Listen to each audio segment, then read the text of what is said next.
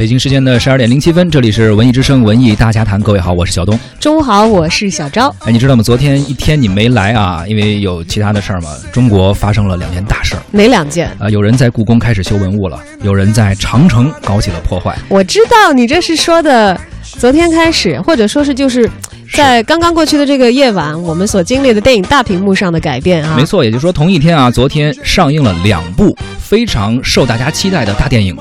我在故宫修文物，以及张艺谋的最新电影《长城》。而要说的话，其实还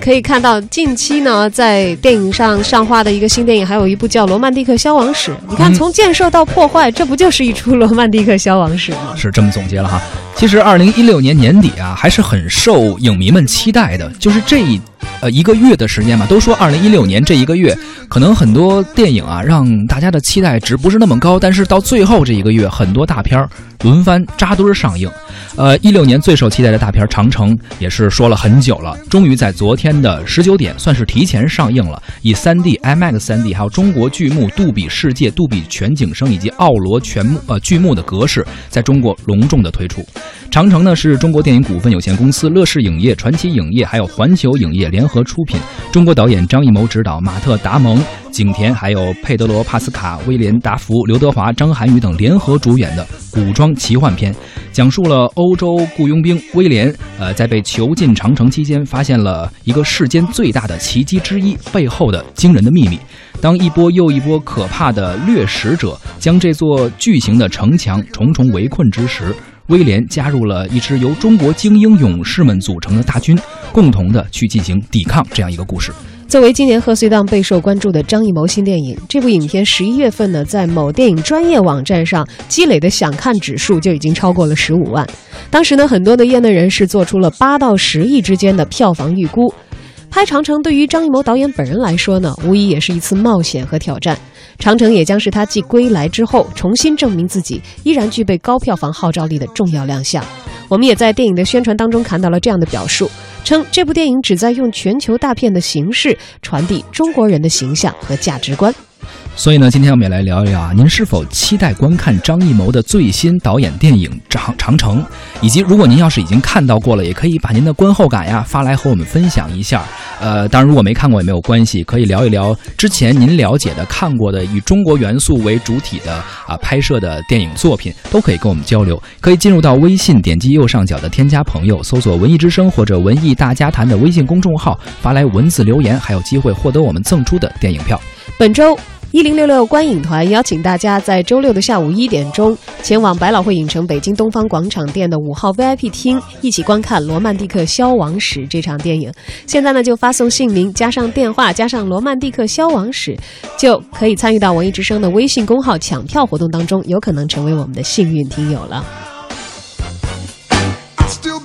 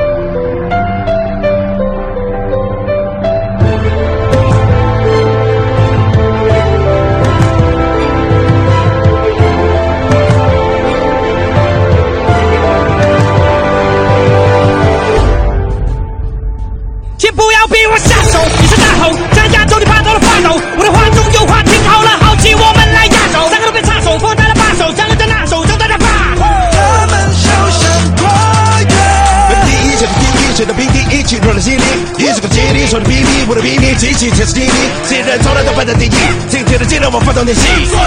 们就像歌谣，为了一起我跟浪里插刀，尽管风浪冲我来，天涯海角一起闯，兵来将挡一起上，历经了沧桑溃尘万里长。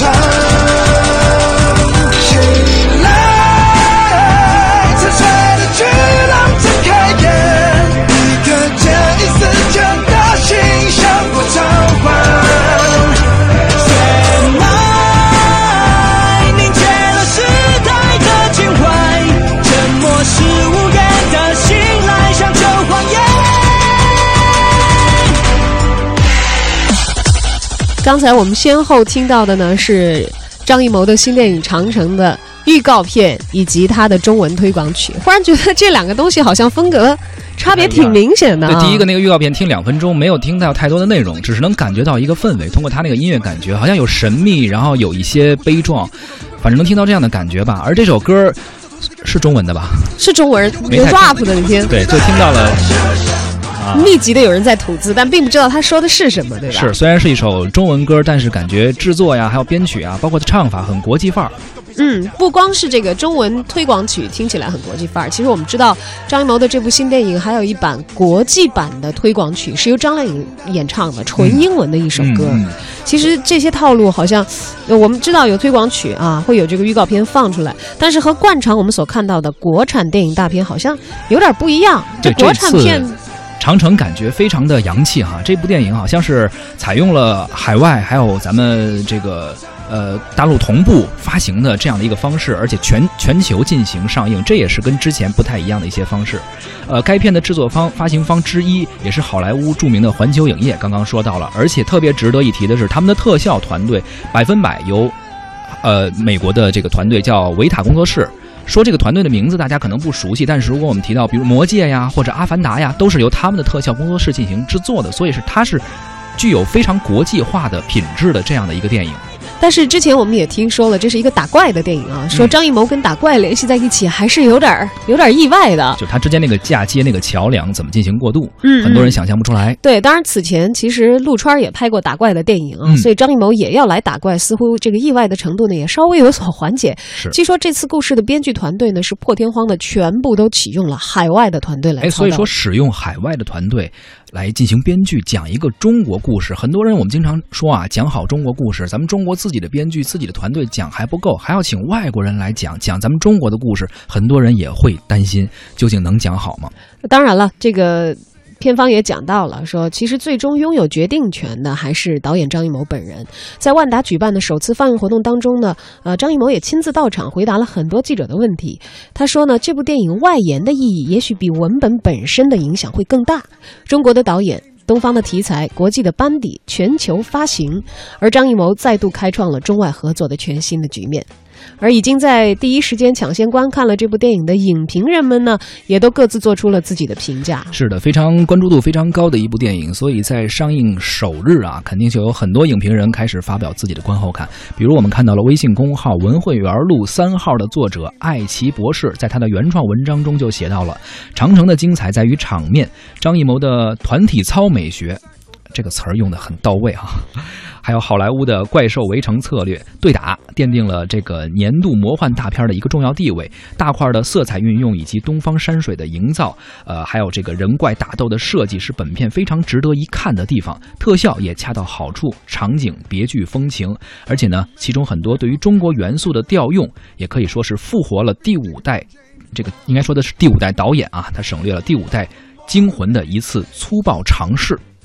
哎，算是比较褒奖的一个评价吧。嗯，他说长城不长，在于削减了那些不可能精彩而注定会成为败笔的部分，因此文戏基本可以忽略不提。演员呢，彻底只剩下被消费的明星价值，这是影片策略相对成功的一些地方。嗯，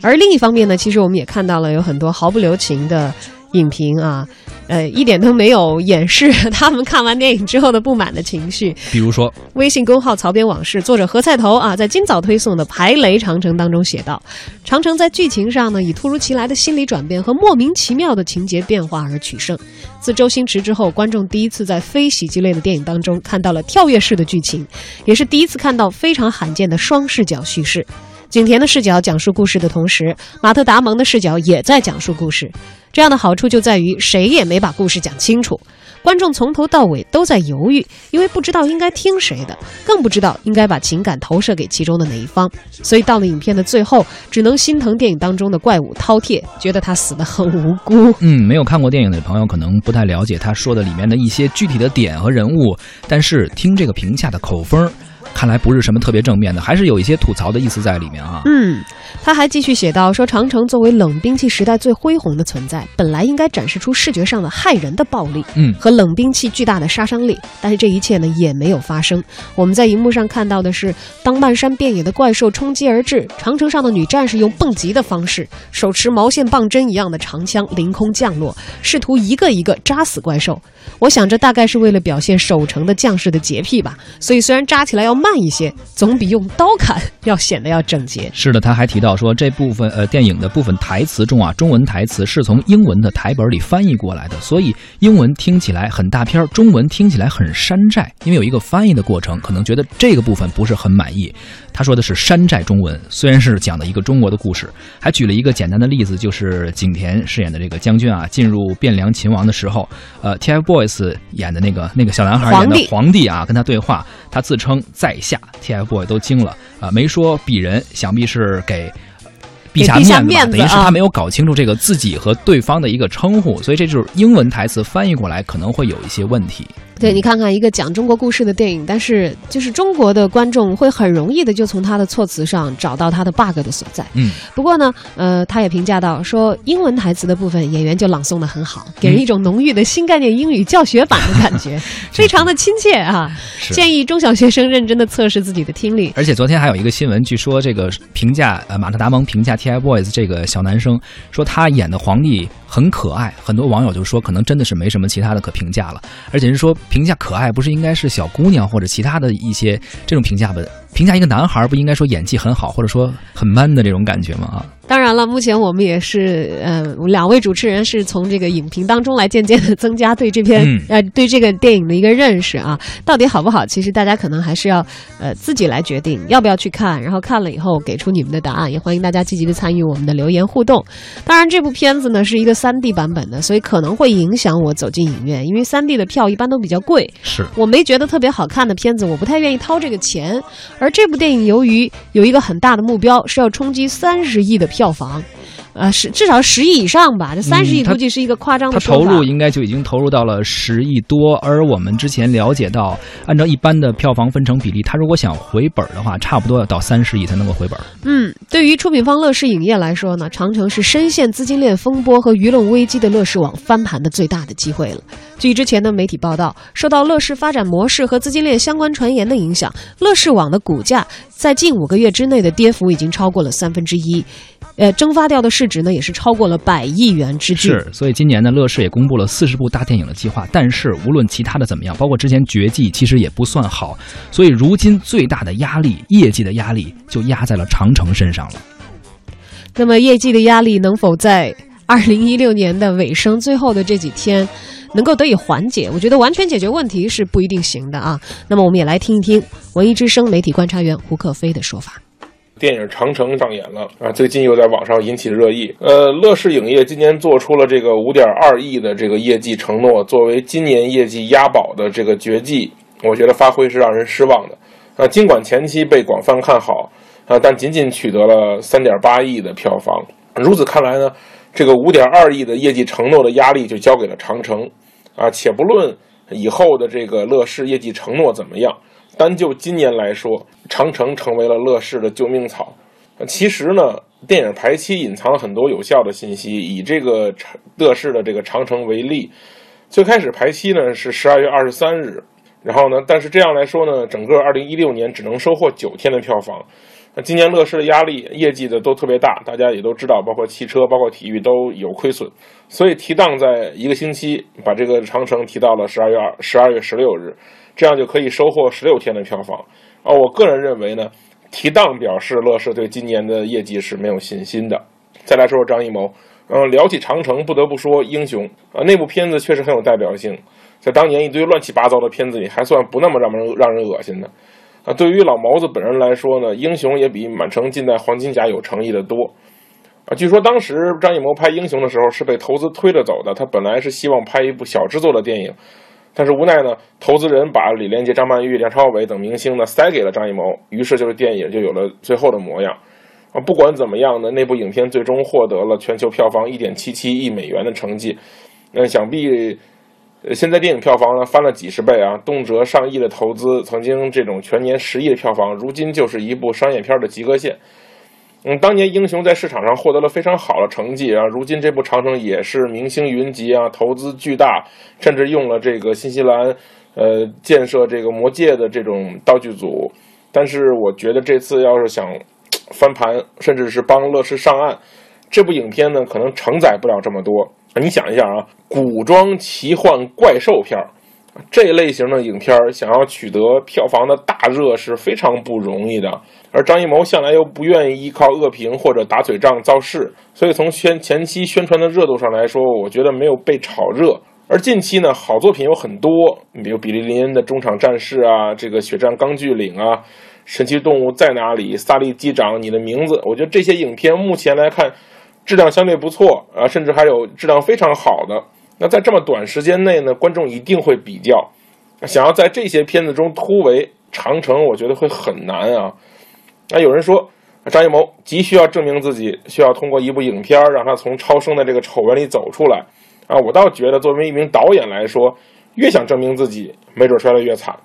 啊。有的时候呢，沉淀呢也不是什么坏事，而改变也不见得是好事儿。啊，事实证明呢，张艺谋在某些题材和某些拍摄手法上，在色彩和光影的运用上有着非常高的造诣。啊，我个人觉得他应该坚持下去。其实你看，北野武、马丁·斯科塞斯，包括伍迪·艾伦这些大导演都有非常浓厚的个人特点，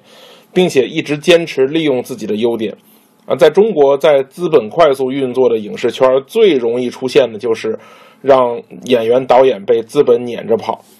啊，想想曾经有些年。呃，有英雄啊，无极、夜宴、莫宫、招式孤儿、十面埋伏、满城尽带黄金甲这些被资本撵出来的作品，大家觉得真的很好看吗？啊，假如张艺谋拍完这个古装奇幻怪兽片明年再拍一个穿越魔幻玛丽苏，就叫证明自己了吗？那证明的又是什么呢？那我觉得，如果是这样的话，不过是证明了自己钱还没赚够，还得捞一笔。那作为电影来说，尤其是这个岁数的导演，我觉得更多的是不是应该为自己活着，去做一些自己喜欢做的事情，比如说冯小刚的《我不是潘金莲》，咱们先不说这个电影的质量如何，但能看得出来，冯小刚在慢慢的找回丢掉的自己，慢慢回归自己，而张艺谋这次好像是渐行渐远了，啊，至于这个这个电影这个未来是好是坏，张艺谋未来会怎么样，我觉得嗯。大家会看他的作品，一定会有自己的判断吧。